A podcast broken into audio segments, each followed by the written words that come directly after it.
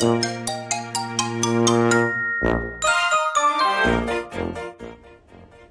様おはようございます。呼吸です。ありのままを愛するラジオにようこそいらっしゃいました。ありがとうございます。みんな違ってみんないい。誰もがありのままの自分で安心して今ここにいられたらいいですね。人は生きてるだけで存在しているだけで価値があるはい今日もよろしくお願いします今回は自分が巡らせている思考が自分を苦しめているというお話をさせていただこうと思いました。えー、これはですね、まあ、ここで何度もお話ししているんですけれども、えー、基本的にですね、起きてくる出来事はニュートラルであって、えー、無色透明なんですよね。それを自分が何らかの解釈をこうかぶせることによってそれはその解釈通りの出来事になってしまうというかですね自分独自の、えー、脚色をした出来事になってしまっている感じなんですよね。だからそのまあ自分のね内側にまあフィルターがあるわけですよね。えー、て言うんだろう、それはまあ、プログラムみたいな感じで、えー、作用していって、えー、その何かが起きた時に、えー、それをね、えー、自分独自の見方で、えー、見ていて、えーまあ、解釈を加えているわけなんですけれども、その解釈によってまあ苦しんでいて、えー、起きた出来事が原因というわけではなくてですね、その自分の内側にある、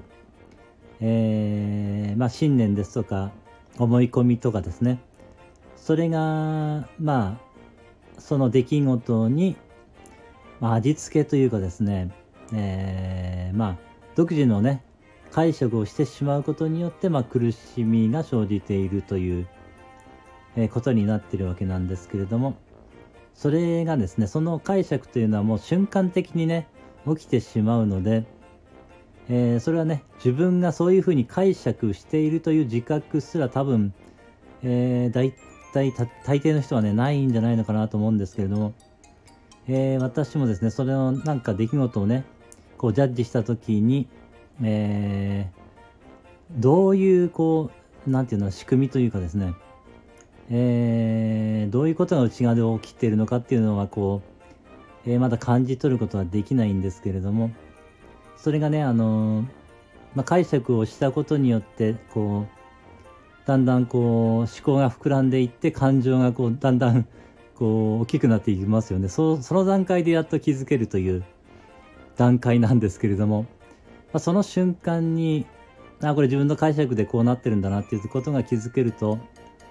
えー、そんなにね感情が大きくなる前にえー、その思考を手放せるのかなっていう感じがするんですけれども、えー、その時にね、えー、ですからどんなね、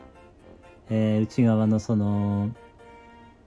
あの何て言うんでしょうねそのどんな自分がねどんなフィルターを持ってるのかっていうことに、まあ、気づくチャンスであるんですよね。えー、その思い込み信念どんな、えー、そういうね思い込み信念があるからその起きた出来事をそのように自分が受け取っているのかっていうことに気づくチャンスでもあるわけですね。そのなんか、えー、気になる出来事はもうなんとなくこうネガティブに感じるようなね出来事が起きた時にまずですねその、え、出来事とその解釈をね分けることができるともうそれだけでもね、えー、感情消えてしまうっていうことも起きると思うんですけれどもまずはですねその起きる出来事というのは基本的には、まあ、無色透明であって、まあ、ニュートラルでそれに対して自分がね何らかの解釈を下しているわけですよね。そのことをね、えー、知っているとまたねそのことを思い出してあこれ自分の、えー、内側の、えー、そのね信念とか思い込みが作用してこのようにこのようにね受け取ってるんだなっていうことに気づけると、えー、外側ではないんだなっていうことがね分かって原因がね外側にあるわけではなくて自分の内側のねそのね内側にあるということが分かると、えー、何かが違ってくるのではないかなと思います。はい、今日は以上になります。最後までお付き合いいただきましてありがとうございました。